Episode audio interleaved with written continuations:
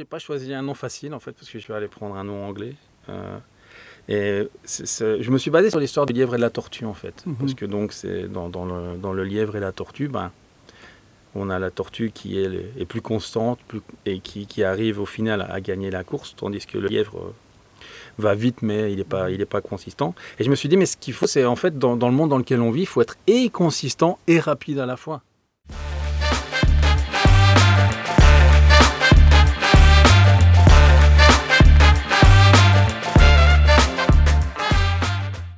Et donc ça m'a vraiment vraiment beaucoup aidé à évoluer en fait dans, en tant qu'humain en fait. Je pense que après neuf mois de formation, je suis devenu un meilleur humain.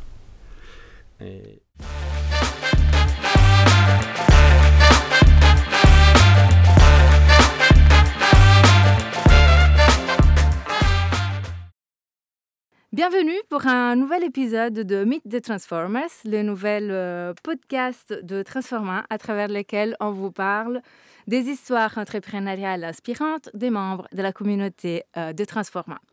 Transforma est un coworking basé à Zaventem et à Ever. Moi, je suis Federica. Aujourd'hui, je suis avec Anis. Nous sommes les animateurs euh, de ce podcast. Bonjour. Et aujourd'hui, nous allons présenter Stéphane Huet, qui est le fondateur de Wazer Air et membre de Transforma. Bonjour. Si vous appréciez ces podcasts, n'hésitez pas à vous abonner, à le partager, à le, liker et vous pouvez euh, même euh, laisser un message vocal. Donc, euh, merci Stéphane d'être là aujourd'hui. Merci d'avoir accepté cette invitation pour ce nouveau projet que, que nous lançons. On commence avec une petite introduction. Voilà, qui es-tu Qu'est-ce que que tu fais de la vie? C'est quoi ton background? On te connaît un petit peu. Qui suis-je? Je m'appelle Stéphane, j'ai 47 ans, je suis informaticien de base, j'ai commencé quand j'avais 11 ans, ça fait 36 ans maintenant. Je suis vraiment tombé dans la marmite quand j'étais tout petit. Voilà, j'ai fait des études d'informatique, puis j'ai fait ma carrière dans, des boîtes de consultance, euh, gravissant les échelons jusqu'à des niveaux de, management. J'ai terminé comme CTO, chief architecte aussi. Puis, euh, à un moment, la boîte pour laquelle je travaillais, qui est une multinationale, était rachetée par une multinationale bien plus grande, une multinationale euh, qui nous a accueillis en nous envoyant un mail euh, d'accueil des 95 000 euh, nouveaux euh, collaborateurs. Ce qui faisait plus très humain, ça faisait vraiment un numéro au milieu d'autres. Et donc, comme je m'étais fixé comme ambition de, de me lancer à mon compte pour mes 40 ans et que j'avais 40 ans cette année-là, ben, j'ai pas, j'ai pas hésité deux fois en fait, je suis parti. Je suis parti sur un coup de tête et, et voilà, je regrette pas depuis. Avant ça, ce qui était intéressant quand même, c'est que j'ai quand même pas mal pivoté dans ma, dans, dans ma vision du métier parce que j'ai commencé comme informaticien, puis je me suis rendu compte que l'informatique, c'est surtout une histoire d'humain et c'est surtout euh, aider les gens à, collaborer entre eux, à, à travailler ensemble plutôt que de résoudre des problèmes techniques parce que les problèmes techniques, c'est, honnêtement, c'est souvent ce qu'il y a le plus facile. Mhm. Et donc j'ai pivoté, je me suis lancé plus dans le leadership, dans la transformation, euh, dans le agile. J'ai vraiment beaucoup travaillé sur moi-même aussi, ça on peut en reparler, du travail sur soi-même. Mhm. Voilà, et c'était il y, a, il y a 20 ans maintenant déjà. Donc, euh, C'était le début de la vague euh, agile euh, à l'époque. euh, exactement, exactement, parce que le manifeste agile a été écrit en 2001. mhm, Et moi je suis tombé sur un livre en 2002 qui s'appelait Extreme Programming, mhm. Explain, de, de Ken Beck, qui est un des signataires du manifeste agile. Et je me suis dit, waouh, c'est génial. Pourquoi tu penses que c'est si, si génial que ça C'est quoi le déclic, justement? Parce que quand tu travailles dans les grosses boîtes, ils, souvent on travaille avec des, des forfaits. Et donc c'était vraiment des contrats forfaitaires où on te dit voilà, euh, voilà euh, quelques pages d'un call for tender Mhm, et tu dois euh, remettre une offre fixed price, fixed date, mhm. ce qui n'a aucun sens en fait parce Mhm. euh, il y a tellement d'inconnus dans, dans tout ce qu'on fait que ça n'a aucun sens de, de remettre ce genre de, de choses. Et donc l'agilité, c'est surtout se dire ok, mais quelle est la valeur que je peux fournir en un minimum de temps et continuellement amener de la valeur, fournir quelque chose d'utilisable de manière à converger vers ce qui a du sens plutôt que ce qu'on avait imaginé au début, parce que souvent ça change en fait. Ce qu'on a en tête au début, c'est pas ce qui se passe à la fin. Et donc ça m'a vraiment parlé. Et puis c'est Extreme Programming est plus le côté technique de l'agilité. Et comme bah, j'étais surtout architecte et leader technique, bah, ça me parlait beaucoup en fait à ce moment-là. Toutes ces pratiques qui maintenant sont devenues la norme, mais à ce moment-là, c'était to- totalement euh, nouveau. Quoi. Quand tu as eu ce déclic-là et t'es lancé à ton compte, qu'est-ce que, qu'est-ce que tu as fait? C'est quoi le projet euh, sur lequel tu as basculé? En fait, je me suis lancé vraiment comme, comme indépendant euh, immédiatement. Et j'ai eu une opportunité de devenir euh, product manager chez, chez une banque belge en fait. Et j'ai pu reprendre le lancement et faire évoluer le, le premier crédit en ligne en Belgique en fait. C'était une super expérience, c'était super cool parce que ça me permettait vraiment de basculer du côté du métier. Et vraiment, j'ai- pu travailler euh, de ce point de vue-là euh, sur, euh, sur quelque chose qui m'a vraiment frappé, c'est que effectivement, on arrive souvent, à, même, même quand on est dans le business, du côté des, vraiment des, du client, euh, à faire des, ce qu'on appelle des feature factories en fait. C'est plutôt, on va, on, dit, Ouais, on va rajouter une fonctionnalité, puis une autre, puis une autre, plutôt que de se focaliser sur, ouais mais attends, on répond à quel besoin, on fait C'est quoi le scope ouais. Ouais, ça sert à quoi? Qu'est-ce qu'on résout comme problème pour les gens en fait? Et ça, c'était vraiment, vraiment super intéressant. Et ça m'a permis de travailler un peu mon offre et mon approche en fait, que, qui évolue toujours euh, des années après. Mais ça m'a vraiment permis de recadrer un peu et de me dire, Ouais, mais c'est là que je veux me focaliser en fait. C'est vraiment sur euh, avoir des, des équipes qui s'amusent pour fournir de la qualité des produits qui servent à des gens. Quoi. Et le nom de ta société, so Wiser Hair, est-ce que c'est aussi basé sur euh, cette approche C'est c'est vraiment. Ouais, le, nom, j'ai pas choisi un nom facile en fait, parce que je vais aller prendre un nom anglais. Euh, et je me suis basé sur l'histoire du lièvre et de la tortue en fait, Mhm. parce que donc c'est dans, dans le, dans le lièvre et la tortue, ben, on a la tortue qui est, plus constante plus- et qui, qui arrive au final à, gagner la course, tandis que le lièvre euh, va vite mais il n'est pas, il est pas consistant. Et je me suis dit, mais ce qu'il faut, c'est en fait dans, dans le monde dans lequel on vit, il faut être et consistant et rapide à la fois. Génial. Et donc, c'est essayer de concilier les deux. Et c'est pour ça qu'être agile, c'est bien, parce que ça permet de se focaliser et d'avancer rapidement, tout en étant consistant et constant.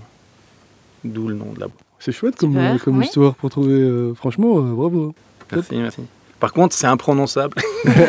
oui, euh, je pro- sûrement que je ne l'ai pas prononcé de la bonne façon. Wiser Hair. Voilà, nous avons traduction anglaise simultanée. Non, non, c'est top, c'est top. À Transforma, tu vois le couloir en bas qui mène vers le Fab Lab, il y a une citation euh, du livre de la tortue. Ah, je l'ai même pas encore vue, celle-là. Et il ne sert à rien de courir, il faut partir à Il point. faut partir à point. C'est signé la tortue. C'est génial si, euh, si la tortue était plus rapide. C'est ça, quand tu, si tu réfléchis à comment toi tu as réfléchi, tu dis est-ce que c'est plus facile de rendre le lièvre plus sage ou la tortue plus rapide? C'est Ouais. faut se poser la question. La bonne question, oui. Est-ce que c'est qu'est-ce que tu en penses? Tu penses que Ah, moi, évidemment c'est le, le lièvre. C'est plus facile de rendre le lièvre plus sage. Que Sinon, tu peux utiliser la technologie pour rendre la- Voilà. la, tortue plus rapide. Voilà. Il y, a, il y a une des phrases dans le manifeste agile, un des principes qui, qui moi, est celui qui est un de ceux qui me parle le plus, qui est la simplicité, c'est l'art de maximiser les choses qu'on ne fait pas, qu'on ne doit pas faire. Uh-huh. Et donc, si on fait les choses simplement, ben, on fait moins. Et donc, on perd pas de temps. Intéressant. Oui, moi j'étais m'informer un peu sur le manifesto hum, euh, du développement de software, hein, parce que je ne le connaissais bien évidemment pas, n'étant pas euh, mon domaine euh, principal, mais j'ai trouvé ça très intéressant. C'est ne pas que concentrer sur l'informatique, euh, et c'est vraiment l'humain qui, qui, qui prime dessus, c'est c'est assez sympa. Je, je Tu peux l'écrire comme une équation. People over process. Mhm. C'est tout. Et c'est quoi Donc, c'est, c'est, euh, moi, je connais de, l'agile. Bon, je, allez, je connais pas, je suis pas un spécialiste, mais je sais que euh, euh, c'est en sprint, euh, se voir au début de, de semaine. euh, donc, chacun donne un peu ses priorités, sur quoi il va travailler, ainsi de suite. On règle les soucis de collaboration le lundi, puis tu as toute la semaine pour faire le sprint. Et donc, c'est manger l'éléphant par petits bouts, quelque part par petits steaks. C'est ça, hein? Et il y a même différentes choses. On peut- on n'est pas obligé, là tu mentionnais les sprints, ça c'est une notion qui, qui vient de, de Scrum, qui est vraiment ce Mhm. qui a vraiment rendu très populaire la- l'agilité en fait. Mais on peut être agile sans, sans travailler en time box en fait. En sprint, on peut travailler de manière euh, continue, en, tout en limitant ce qu'on fait et priorisant, ce qu'on appelle, la ce qu'on appelle Kanban en fait. hein. Mhm. C'est aussi une méthode très très commune. Euh, qui a d'autres d'autres notions, mais on n'est pas là pour discuter super. Ouais, mais on peut, hein on peut dire. Mais, c'est vraiment. Il y a différentes notions en fait dans l'agilité, mais ce qui est important, c'est de toujours se revenir aux bases, quoi. C'est vraiment euh, se dire, ok, mais c'est quoi le manifeste? Parce que agile, c'est aussi devenu au fil du temps euh, une machine à faire du pognon, quoi. En, en consultance. En consultant, c'est en certification. hein. grandes écoles euh, qui, euh, qui vendent leur certification. Et il y a, deux, il y a Scrum et Scrum, tu as deux, deux, deux écoles. Tu as Scrum.org, tu as Scrum Alliance, qui, voilà, chacun essaie de, de vendre leur propre certification. Tu as Safe, qui est le, le gros ogre qui avale un peu tout. C'est un peu comme le blob, là, tu vois, dans, dans les vieux films de série Z qui arrive et qui avale tout et qui grossit de plus en plus. Donc voilà. Il y a peut-être des gens qui ne seront pas contents par rapport à ce que je dis, mais tant pis. J'assume ce que je dis. Ouais, opinion, Ils peuvent, ils peuvent venir me voir. En parlant de blob, j'ai vu euh, dernièrement euh, une, une vidéo d'un euh, une sorte d- d'or- d'être, on va dire, euh, comme un blob, mais en fait c'est de l'intelligence artificielle. Et il, il bouge donc selon des, des directives. Et donc c'est pour le, pour le secteur médical. hein. Et l'idée c'est qu'il peut aller justement dans le, dans, dans le corps, fixer des problèmes, régler des problèmes, mais il, se- il- il se déplace vraiment comme un blob. quoi. C'est euh, génial. génial, mais en même temps, euh, mon Dieu, quoi. Si, si tu as regardé quelques, quelques films de science-fiction quand tu étais petit ou, ou- ou plus tard, euh, c'est un peu Terminator puissance 10, quoi. Ouais, ouais, C'est- T'imagines exactement. Et donc, euh, et, et après la banque, qu'est-ce qui s'est passé?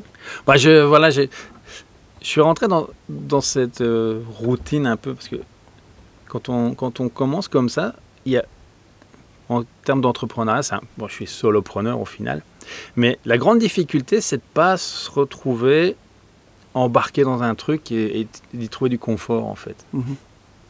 C'est vraiment se lancer et se dire ok, mais voilà, je veux, je veux me diversifier, je veux euh, travailler plus euh, comme un produit plutôt qu'autre chose. Et c'est un, un peu vers ça que j'évolue au fil, au fil du temps. C'est plus travailler sur euh, une notion de produit, de scalabilité, parce que si, si c'est Mhm. que moi, c'est pas scalable en Ouais, fait. ouais. Et donc euh, là, je travaille plus à, à mettre en place du, du, des- du coaching et, et travailler sur un packaging en fait euh, qui est plus scalable plutôt que de juste vendre Steph. Oui, c'est ça, que juste euh, du temps en heure, quoi. Voilà, parce que les gens ils cherchent Steph, ils sont contents de Steph, mais c'est bien, mais voilà, c'est pas scalable. Et donc. Hair, aujourd'hui, il fait de la formation. Ouais, de la formation, du coaching. Et là, pour me, pour me diversifier, j'essaie. euh, bah, en fait, je, je me suis dit, je vais sortir de ma zone de confort cette année et je, je vais me faire coacher. Et je vais sortir un livre d'ici la fin de l'année, c'est mon challenge, Chouette. pour un peu me diversifier aussi. Et, et voilà, et venir avec ma propre patte, en fait, euh, par rapport à la façon de travailler. C'est ce que tu disais tout à l'heure par rapport à travailler sur soi. Donc, euh, c'est quoi, c'est quoi ta vision euh, par rapport à ça? Ah bah c'est même le sujet de mon livre, hein, quand la conduite du changement dans les entreprises, elle commence par changer soi-même. Et ça c'est vraiment mon, mon idée forte. Et, euh, et j'ai suivi une formation de, de coach certifié l'année l'année dernière en fait, et qui a continué cette année. Et, euh, et c'était vraiment génial parce qu'en fait j'avais appris toutes des techniques au fil du temps, mais pas du vrai coaching, euh, ce qu'on appelle le coaching non directif. Mhm. Donc celui dans lequel effectivement tu n'as pas d'opinion. tu juste, es juste là pour être présent pour la personne en face et l'aider à elle trouver les réponses parce qu'elle est la personne qui se connaît le mieux et qui peut le mieux résoudre ses propres problèmes. Et donc ça m'a vraiment vraiment beaucoup aidé à évoluer en fait dans, dans- en tant qu'humain en fait. Je pense que après neuf mois de formation, je suis devenu un meilleur humain. Et, c'est, voilà, c'était assez transformant. Et je me suis dit, bah voilà, je vais essayer de repartir sur ces bases-là pour un peu changer aussi, parce qu'on vient souvent avec des gros frameworks pour, euh, pour exécuter. Mais je pense que la première chose, c'est d'abord de, de regarder ce qui se passe chez soi. Et, que la transformation, bah, en fait, c'est pas des processus qu'on transforme, c'est forcément des gens qui vont être affectés. Et les gens vont tous euh, essayer de trouver une raison pour laquelle euh, il faut changer, une raison pour laquelle eux devraient changer, etc. Et c'est vraiment euh, travailler très fort sur le leadership des gens, en fait. Et ça, c'est vraiment ce qui, m'anime, en fait. Avant hum, la formation que tu as pris, est-ce que tu avais aussi des, hum, de- des petits changements personnels qui que tu as mis en place avant de prendre le grand changement de euh, entreprendre la formation? Il y en a beaucoup, en fait. Comme je disais, je suis un peu un repenti. en fait, dans le leadership, avant, j'ai eu beaucoup de mal à apprendre à déléguer. C'est dur, hein. au début, quand on veut, on veut que toutes les choses soient faites, euh, voilà, comme Bien on le souhaiterait exactement. Et quand, et quand tu fais bien les choses, tu as envie que les, jeux- les gens les fassent aussi bien que toi. Donc là, j'ai dû apprendre à mettre de l'eau dans mon vin, à, à vraiment plus donner un cadre de- et de la liberté pour que les gens puissent se développer et, et pouvoir les aider à grandir dans ce cadre. Et ça, c'est déjà quelque chose qui m'a vraiment beaucoup aidé. Mais constamment, j'essaie de devenir meilleur en fait. Et donc, je, je pratique beaucoup l'introspection.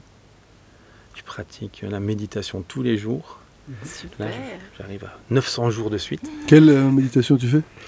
Des méditations. technique Quelle technique Parce qu'il y a plusieurs techniques. Ouais, mais c'est- plus de la mindfulness assez simple en fait. Donc moi, j'utilise une app qui s'appelle Headspace. Mhm.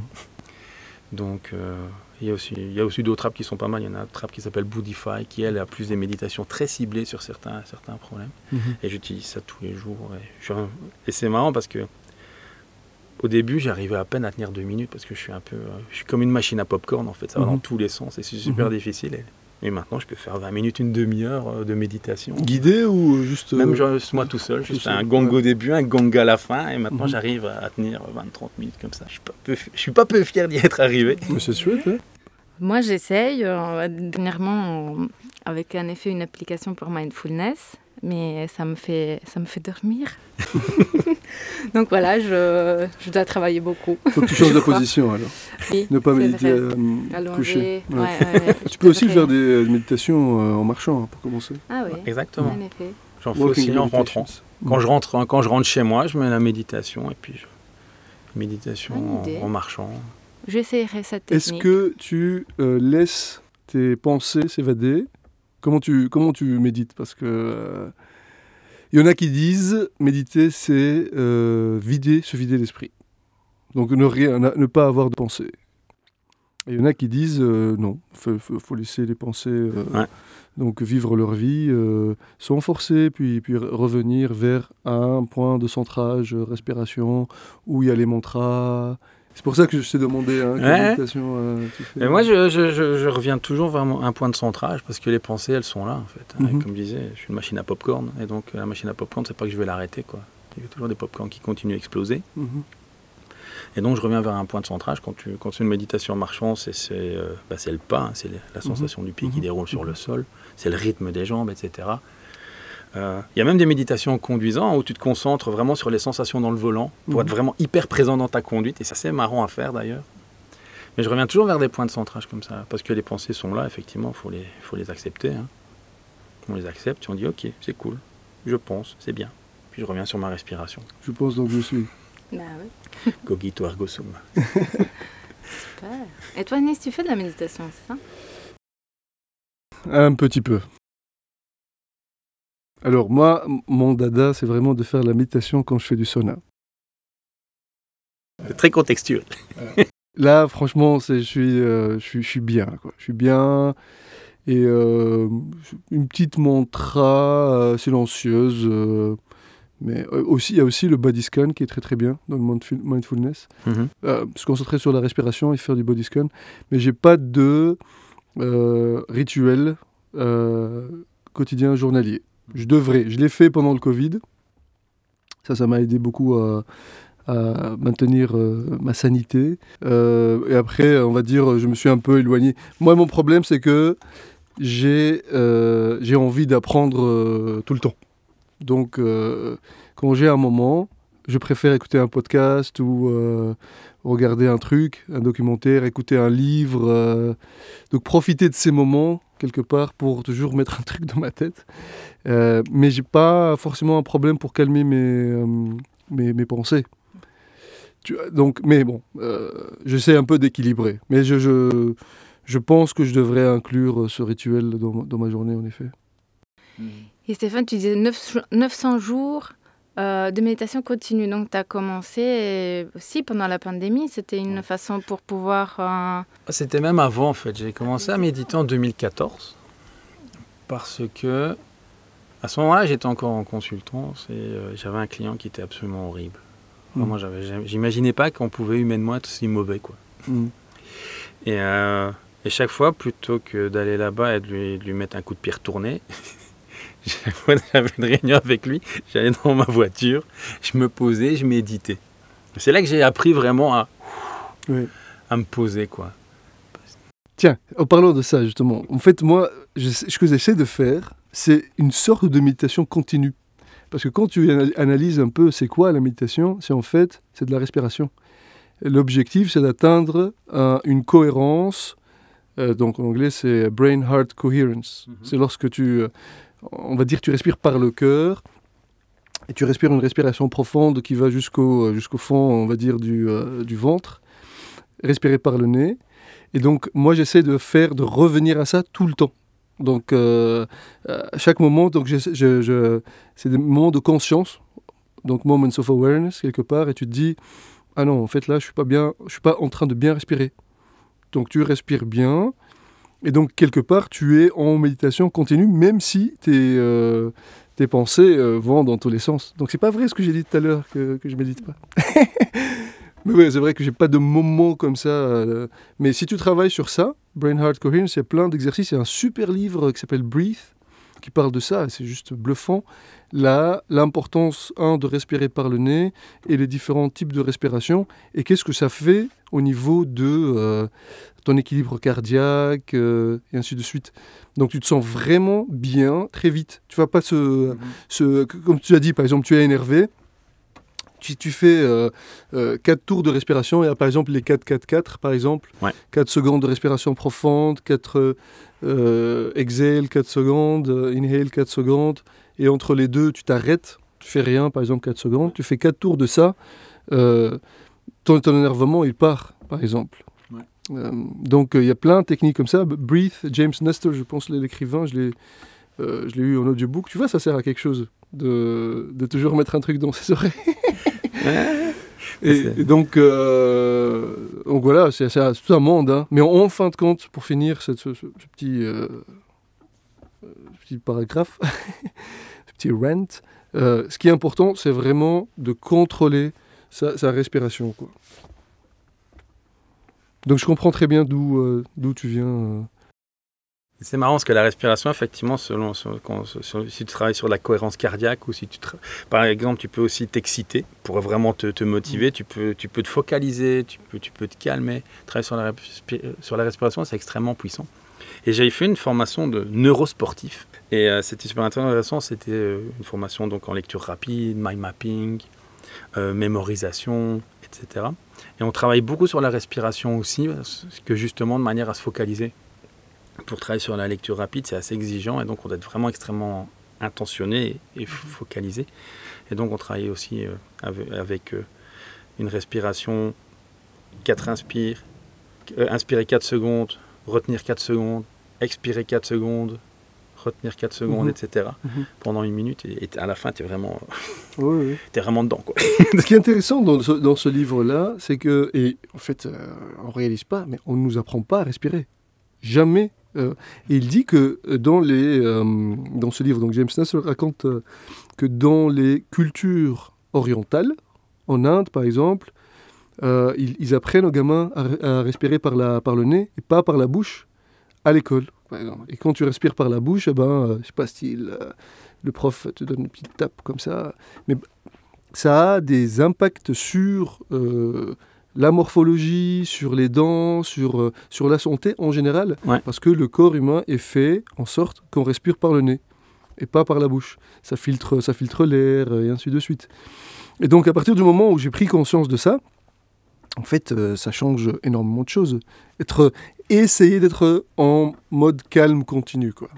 Ça c'est euh, Et c'est marrant l'effet de la respiration parce que quand, dans le temps, ça se voit peut-être plus maintenant, mais je faisais beaucoup de sport et quand je m'entraînais pour le marathon, c'était vraiment intéressant de voir que même quand tu es en plein effort, tu peux réduire ta, fréquence respiratoire. Même quand tu cours, et je le Mhm. voyais vraiment, je le mesurais, j'améliorais ma, ma fréquence cardiaque, je réduisais même ma fréquence cardiaque, même en courant, en travaillant juste sur ma respiration.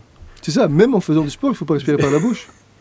Il faut C'est- respirer- continuer à respirer par le nez. On en apprend des choses. hein. Et t'as couru des marathons Ouais Ouais, j'étais pas peu fier. Lequel? Celui de Bruxelles en plus, le, celui qui est pas plat. T'as as fait du basket, toi, non? Euh, pas en club, pas en club. Ah, ok. mais j'ai- T'as une attitude de basketteur. Ouais. Euh, j'ai beaucoup joué au basket aussi. T'es grand aussi de taille. Bah, ça dépend, au basket, je suis pas si grand que ça. je mesure qu'un mètre 92, c'est pas très grand. C'est vrai. C'est vrai. Mais c'est marrant parce que une des choses aussi qui, qui aide vraiment le mental, c'est le sport. Et je me, je me suis rendu compte, au moment où je courais le marathon, je, je faisais énormément de sport, je jouais au squash, etc. Et à ce moment-là, mais j'avais un mental, mais de fou, quoi. Et c'est vraiment quelque chose euh, qui, qui est vraiment, on dit, euh, mens sana in corpore sano. Mhm. Mais c'est vraiment terrible, hein, l'influence du corps, en fait, euh, sur, euh, sur le mental. Et inversement. Et inversement, exactement.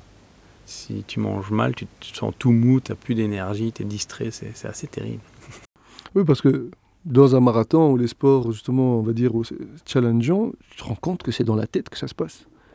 Euh, Il y, a, hum, il y a un gars comme ça, euh, David Gogan. Euh, je ne sais pas si tu connais, tu peux trouver sur Instagram, YouTube. c'est un ancien GI qui, qui était obèse lorsqu'il était ado. Ah oui, c'est un grand black là Ouais. ouais, ouais, ouais. Grand Black, ouais. David Gogan. Il a écrit aussi un livre euh, Ah sur comment justement dépasser, se dépasser.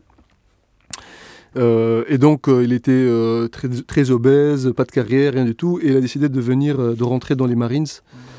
Et il a fait le Et quand il était là pour faire sa sélection, il lui ont rayonné. Je lui euh, qu'est-ce que tu fais là? Et puis, il, a, il a pris, on va dire comme dans les films, il a pris tous les, tous les coups euh, de face. Et euh, il a réussi, justement, il a compris comment se surpasser. Et c'est devenu une machine de guerre, le gars. Il court des, euh, des ultra-marathons. il est super bien construit. Il fait des challenges, mais tu te dis, mais c'est pas possible. ce- ce- c'est- un robot. Mais en fait, il, il raconte que justement, ça se passe dans la tête. Et effectivement, apparemment, en- en- quand tu fais par exemple du fitness, quand tu atteins ta limite, tu es en réalité à 40% de, de Ton corps te préserve en fait. hein. Et donc, pour revenir, quand tu fais du marathon, moi, j'aime pas courir. Euh, toute ma vie, j'ai couru derrière une balle. Donc, euh, du coup, euh, quand je cours, euh, c'est pas mon truc. Quoi. Et je pense que j'ai ma, théorie par rapport. Enfin, ma théorie, mais moi, j'ai plus que 40 ans. Et donc, après 40 ans, il faut pas faire de la course à pied. Il faut faire des choses qui, qui montent, par exemple, le niveau de testostérone, comme le high euh, interval intensity training, tout ça. Donc, je pense pas qu'il faut courir. Euh, en tout cas, de longue distance. Mais j'ai fait un, un demi-marathon. Euh, je fais du vélo de route, j'adore ça. Ça se passe dans la tête. Quand tu, quand tu es dans un mindset de style de, je dois continuer, je, te- je me, je me mets un objectif, ton corps il répond tout de suite après. Mais quand tu te dis ah je suis fatigué, je ne peux plus, je ne peux plus, je ne peux plus, ah bah tu t'arrêtes direct. Ouais. Et donc c'est vraiment dans la tête que ça se passe.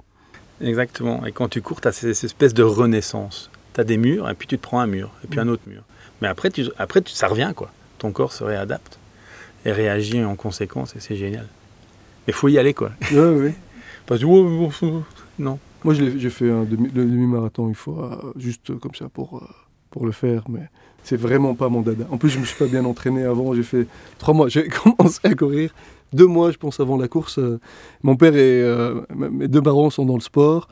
Mon père est enseignant de physiologie, euh, enfin retraité, et, et bizarrement, ils étaient là le jour du, du demi-marathon. Mon père, il m'a dit, mais tu t'es entraîné, tu as fait, tu as un, un- un- comment dire, un cardio, Un cardio, euh, ouais. se mettre et tout. Je dis non. J'ai mis Rage Against the Machine dans mes oreilles et j'ai fait, quelques.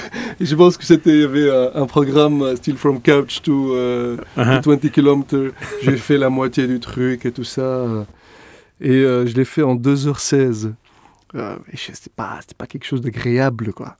Euh, mais bon, c'est une question d'entraînement. Si je m'étais entraîné, si j'étais vraiment dans le, dans le, dans le, dans le mood, on va dire, il y a des gens qui adorent. Et donc, j'ai un ami qui a fait la même chose le- la même année. Lui, il était, euh, euh, comment dire, euh, euh, pas choqué, mais vraiment limite euh, euh, énervé par, par son temps. Et il a commencé à faire des Ironman après. je veux dire, il est passé de je ne cours jamais, on jouait au basket ensemble. Je ne cours jamais, je cours que derrière une balle à faire des Ironman. Et tu te dis, mais waouh, telle transformation. C'était euh, le déclic. Hein C'est marrant parce que je connais un gars comme ça. Il a décidé d'arrêter de fumer et puis il s'est mis à courir pour perdre un peu de poids. Et il a couru, il court des ultras, il a couru la Dodontocht. Oh là là. Oh, le mec, il part de rien, ah, genre, mais en fait je cours bien. Et puis il court, il court ce que les gens ont du mal à marcher, quoi. Ouais, ouais, ouais. Et c'est. Je, suis très sceptique par rapport à ça, hein, en termes de blessures, euh, tout ça. Après un certain âge, euh, je ne suis pas très favorable à tous ces, euh, tous ces, euh, on va dire, euh, tout ces ultra challenge. euh. Mais bon, les gens font ce qu'ils veulent et s'ils savent se préserver, c'est mieux. Mais c'est intéressant parce que quand j'ai couru le marathon, la, la personne qui guidait le rythme de 4 heures, qui était celui que moi je ciblais, il avait, je crois que la personne elle devait avoir 60 balais quoi. Et il courait à, vraiment mais à un rythme extrêmement constant sur, sur les 42 bandes quoi. C'est incroyable. Et les articulations, c'est c'est quand, même- c'est quand même assez violent sur les articulations. Ouais, C'est marrant, il y a différentes autant, écoles. hein. âge, euh, Parce qu'il y en a qui disent que justement le fait de courir, ça, ça permet au cartilage de se renouveler. ouais. Il y en a d'autres qui, qui disent que non. c'est- Comme quoi, dans tout, il y a- il y, a plein d'écoles. euh. Il y a des, des divergences d'opinion. Bah oui. Peut-être que ça marche pas pour tout le monde. Ouais, voilà. Mais il y en a qui, en effet, trouvent euh, la longévité aussi grâce à, la course, le sport et tout. Et d'autres qui ils se blessent, ça va pas. hein. Moi, je serais de la deuxième partie, à mon avis. Et c'est comme ça que tu gardes ton énergie pour, euh, Parce qu'il y a une variable qu'on oublie toujours dans, euh, dans, l'entrepreneuriat, en tout cas, ou le euh, solo-entrepreneuriat. hein, c'est aussi une forme d'entrepreneuriat très intéressante, parce qu'il faut se gérer soi-même. Il faut ne pas entrer dans l'oisiveté et, avoir des objectifs tout le temps. Et donc l'énergie, c'est une variable qu'on omet souvent. Toi, comment tu gardes tes- tes, euh, ton énergie up, on va dire, et te mettre des challenges, ainsi de suite. Bah, déjà, il y a, y a la méditation, ça on en a parlé.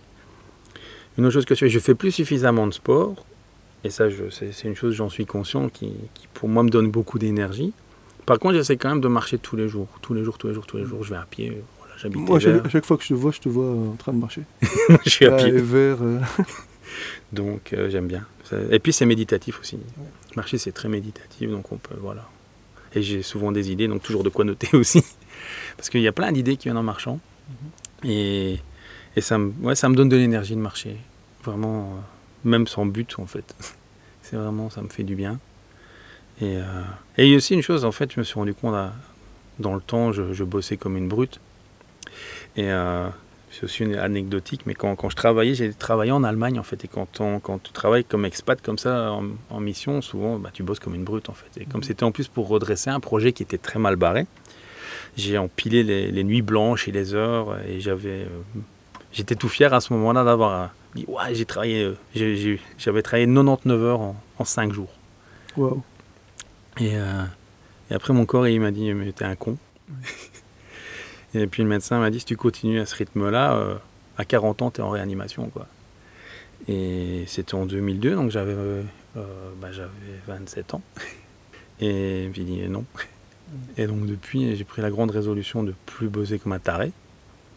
Et euh, d'être plus attentif quand même à ça. Et de dormir aussi. Parce que les nuits que tu perds, tu les récupères jamais. Ouais. Et donc, et avec l'âge aussi, euh, voilà, j'ai besoin de plus de sommeil qu'avant. Et donc maintenant, je, je- je dors, quoi. Ouais. Voilà, je dors. Je, mais je respecte ça. Ça, c'est une chose aussi qui fait que j'ai, voilà, je- j'ai une constance dans l'énergie que j'ai, quoi. Mhm. C'est très important, hein, cette variable-là, de dormir. Ouais. Et tu as souvent les mêmes horaires? Tu es assez habitué Parce que ça aussi, c'est important pour le Ouais. corps. euh, Souvent, euh, aller se coucher plus ou moins à la même heure, le réveil aussi. Pas trop tard, 10h, 10h30, et puis à 6h. Tu marches jusque-là, hein, c'est bien, Voilà. parfait. C'est marrant parce que je, je voyais, je sais pas, un article sur Mark Wahlberg, euh, l'acteur. Je sais pas, là, il, apparemment, je sais pas s'il est en train de redevenir aussi euh, entraîné que quand il a joué dans No Pain No Gain avec, avec Dwayne Johnson. Mais je voyais que sa routine, c'est se lever à 2h30 du matin, aller à la gym, etc. Et puis il va se coucher à 7h du soir. Ouais. Il y a des théories par rapport à ça. C'est hein. aussi Euh, des, drôles, c'est des rythmes un ouais. peu asociaux, je dirais, je dirais mais euh, intéressant aussi. moi, je suis pas favorable à ça. Je ferai pas ça, en tout cas. Moi non, moi non plus. Mais bon, il y en a qui disent, euh, il y en a même qui disent que euh, se réveiller euh, par rapport aux ondes, aux ondes des cerveaux, Ouais, tout ouais. ça, se réveiller en plein milieu de la nuit, méditer à ce moment-là, c'est euh, c'est là où il y a le plus, on va dire, de, de, de bienfaits, euh, euh, parce que ton cerveau, il est sur une onde Ouais. du, spécifique du sommeil, je ne l'ai pas devant moi là, euh, une onde spécifique du sommeil qui est très favorable à la méditation, justement. Donc il y en a qui font ça. Il y en a qui disent qu'il faut pas trop dormir, mais moi je suis pas, je suis pas favorable à ça. Je pense qu'un minimum de 6 heures, Je pense qu'il y a un consensus 8 heures. Si Hmm. tu dors pas, t'es pas en forme, quoi. Et Ouais. c'est pas bon pour ta santé, c'est tout. C'est, ouais. tu peux contrôler ça, c'est vérifiable. euh, T'as pas besoin de, Non. de faire de grands tests pour voir que si tu dors pas bien, euh, t'es pas en forme. Mais c'est marrant parce qu'il y, a- y y cette espèce de... Et souvent, donc, quand on commence à travailler dans les, dans, dans- dans les bou- grosses boîtes, il y a ce côté... euh, C'est un peu la compétition pour ceux qui bossent le plus, quoi. Mhm. Et je trouve ça extrêmement malsain. Et donc, euh, je me... Je me lève et je... Je combats toujours ce genre de choses, même chez mes clients. hein. Quand ils me disent, Ouais, on va bosser le week-end, je dis, ça n'a aucun sens. Oui. je ça. n'a aucun sens. Je suis désolé. En plus, vous compensez pour d'autres problèmes qui ne sont pas réglés. Quoi. Mm. Donc, autant régler les vrais problèmes plutôt que de, de mettre un, un- un pansement dessus.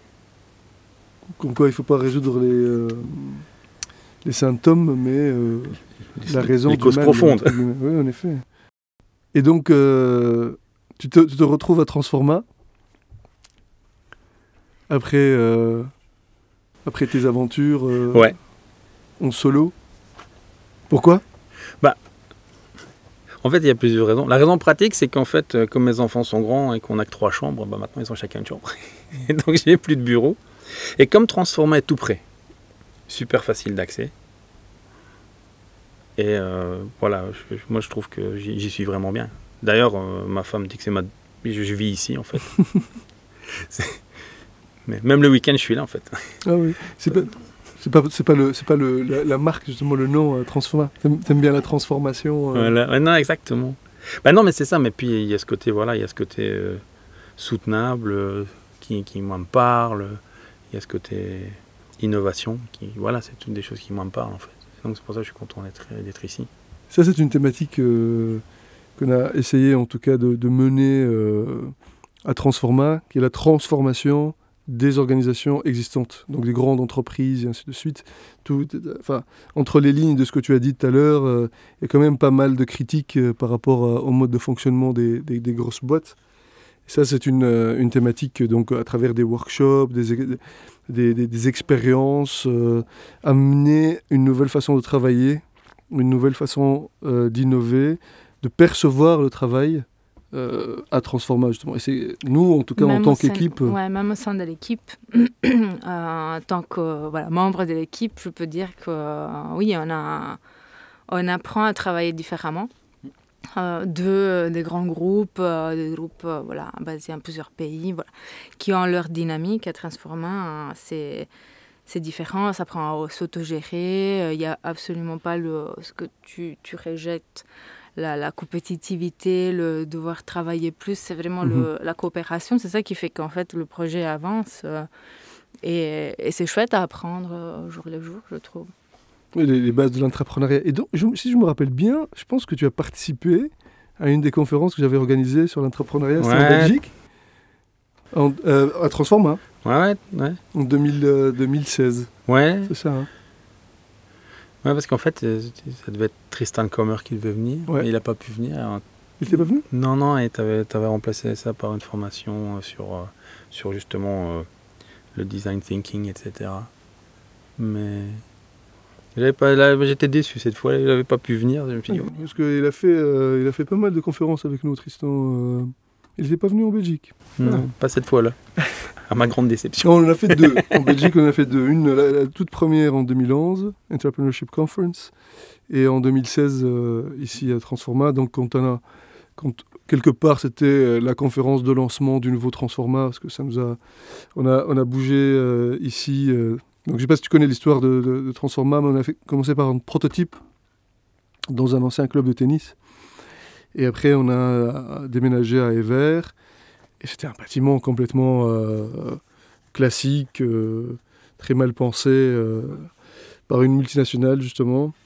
Et on a dû tout réinventer en termes d'espace, occupation d'espace, et partir de la de l'usabilité des salles pour créer des espaces inspirants, quelque part. Et aussi qui ont une rentabilité euh, financière, parce qu'on on n'est pas, contrairement à ce que beaucoup pensent, on n'est pas un projet de la ville ou de la région, et on n'est pas non. soutenu euh, par des subsides. Euh, et donc ça nous a pris un peu de temps, quelque part, pour vraiment repenser tous ces espaces. Et la conférence euh, d'entrepreneurship était une des conférences euh, de lancement du nouveau Transforma, quelque part. Et après, donc, euh, mais t'étais pas, t'étais pas, c'était- c'était quelque part. euh, pourquoi est-ce que ça, ma question est pourquoi est-ce que tu as participé à cette conférence? Quels, quels sont les intérêts euh, tout m'attire. Et, euh, et je suis très curieux. Et, en fait, aller, à une conférence, c'est pour ça que j'en, organise une aussi d'ailleurs, c'est, c'est hyper inspirant. Moi, quand tu vas à une conférence, tu sors de là, mais t'es pumped up. Quoi. C'est, c'est vraiment tout excité. Tu as des nouvelles idées, tu as de l'énergie. Et c'est ça qui est vraiment génial. Tu as de l'inspiration, tu vois des gens qui l'ont fait. et, et- et pour moi, ça, c'est vraiment... euh, C'est un peu, euh, c'est un peu la, la, la- la bombe de, de- de nitrogène dans, dans la voiture, tu vois, quand, dans, les, dans les Mhm. films. ils, ils roulent, puis à un moment, ils, ils tournent le, le robinet, et puis ils ont une grosse accélération. Et c'est un peu cet effet-là, quoi. C'est vraiment cet effet booster que, que je trouve génial. L'inspiration et, et vraiment cette dose d'énergie que ça donne. Ça, c'est important pour moi. Tu organises une conférence euh, bientôt C'est Ouais, quand Sur C'est une, une conférence qui s'appelle le Agile Tour Brussels. C'est une conférence sur l'agilité. C'est la seule qui existe encore à Bruxelles. Donc on n'a pas été très régulier euh, depuis, depuis 2018, mais là on, on revient cette année en physique. L'année dernière on l'a fait en, en- à distance, mais et là euh, voilà, c'est au mois de c'est le 28 octobre chouette. Et est-ce qu'on Super. peut trouver des infos? Sur agiletourbrussels.be. Top. Parfait. On euh, mettra tous les détails euh, en bas du podcast. euh. Pour la conférence, tu nous transmettras le site internet et tout pour réserver, c'est super. Et on va terminer sur une dernière question. Si tu avais le Stéphane de il y a 20-25 ans devant toi, qu'est-ce que tu lui donnerais comme conseil aujourd'hui? Je lui dirais déconner c'est bien. Par contre, faut être consistant. Dans le, déconne- dans le déconnage. non, c'est ça. Parce qu'en fait, c'est- c'est- c'est- c'est- après, on le paie, quoi. Ouais. Ouais. Après, on le paie. Et c'est plus difficile à récupérer. Et donc, voilà. Mais bon, de toute façon, si je me le disais, je me croirais pas. hein. Mm. On apprend par ses erreurs. hein, tu dois aussi. passer par les expériences. pour Exactement. apprendre. Exactement. Euh, ouais, c'est des, c'est des leçons. hein. Exactement. Les expériences, euh, elles, ne, elles ne nous marquent que si on les vit nous-mêmes. On les vit pas par euh, procuration. C'est clair. Exact. Sur ce, euh, cette, ce Merci dernier beaucoup, mot de Stéphane. sagesse. Exact. En clôture, c'est un sagesse. Merci. Merci, Merci, de m'avoir reçu. Merci beaucoup.